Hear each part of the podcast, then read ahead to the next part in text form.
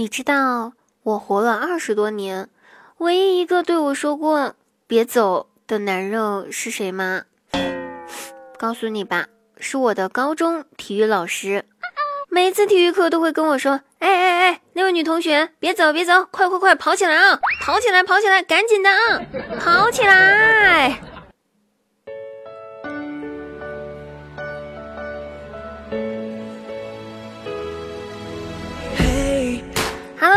大家好，我依然是你们最可爱、最迷人、最温柔、最善良的滴答姑娘。那开心滴答，不开心听滴答哦。开滴答姑娘呢，每天晚上的八点钟呢，都会在我们喜马拉雅直播间开启直播，现场连麦互动，百首经典曲目翻唱，期待您的到来支持哦。我们不见不散。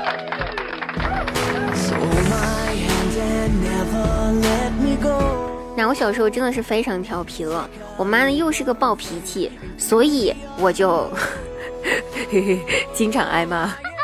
那有一天我又做错事儿了，我妈把我叫到跟前，我寻思着，哎，又是一顿臭骂，我已经做好了心理准备了。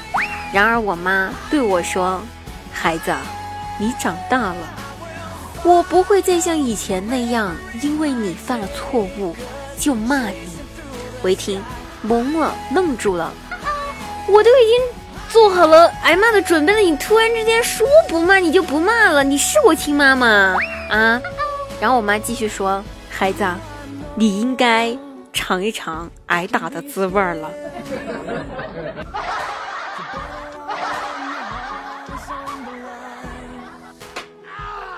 于是接下来画面太血腥，不适合十八岁以下的孩子观看。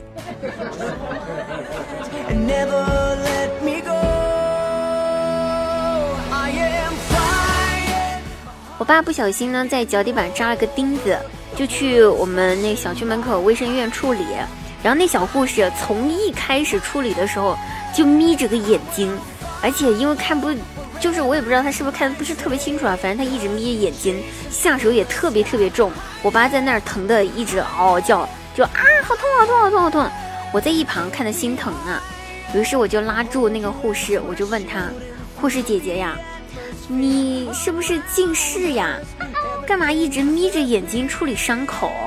然后那护士听我一说，放下我爸的脚，站起来，深呼吸一口气，回答说：“不好意思，小姐，这位先生的脚臭的熏得我睁不开眼，太辣眼睛了。”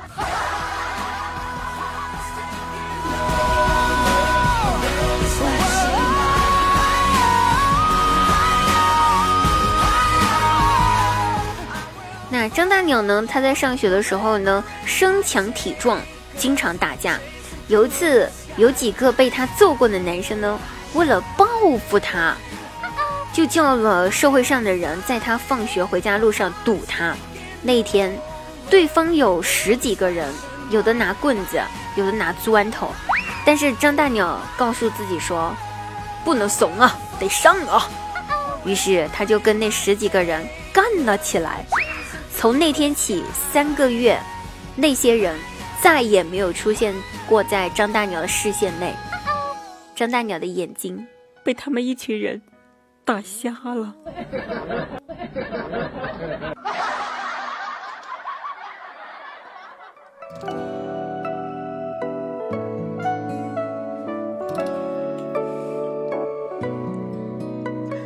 张大鸟的恩师去世了，他非常伤心。跪在墓碑前哭了很久很久，一边哭一边说：“师傅呀，我好舍不得你。我老婆现在已经怀孕一个多月了，很快就要生宝宝了。要不你投胎过来吧？”三个月后，他老婆生产了，生了个儿子。然后随着孩子一天天长大，张大鸟发现这孩子。长得越来越像自己去世的恩师，倒是跟他自个儿压根儿没一点相像。张大鸟心想：哟呵，莫非是我当年在师傅的墓碑前苦苦的哀求灵验啦？